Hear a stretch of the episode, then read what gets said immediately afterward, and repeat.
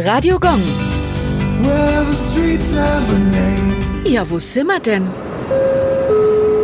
Alberichstraße, Nürnberg. Die Alberichstraße liegt im Stadtteil Gleishammer im sogenannten Nibelungenviertel.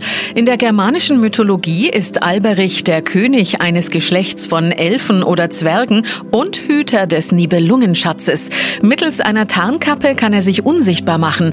Der Held Siegfried klaut sie ihm aber und gelangt so an den Schatz.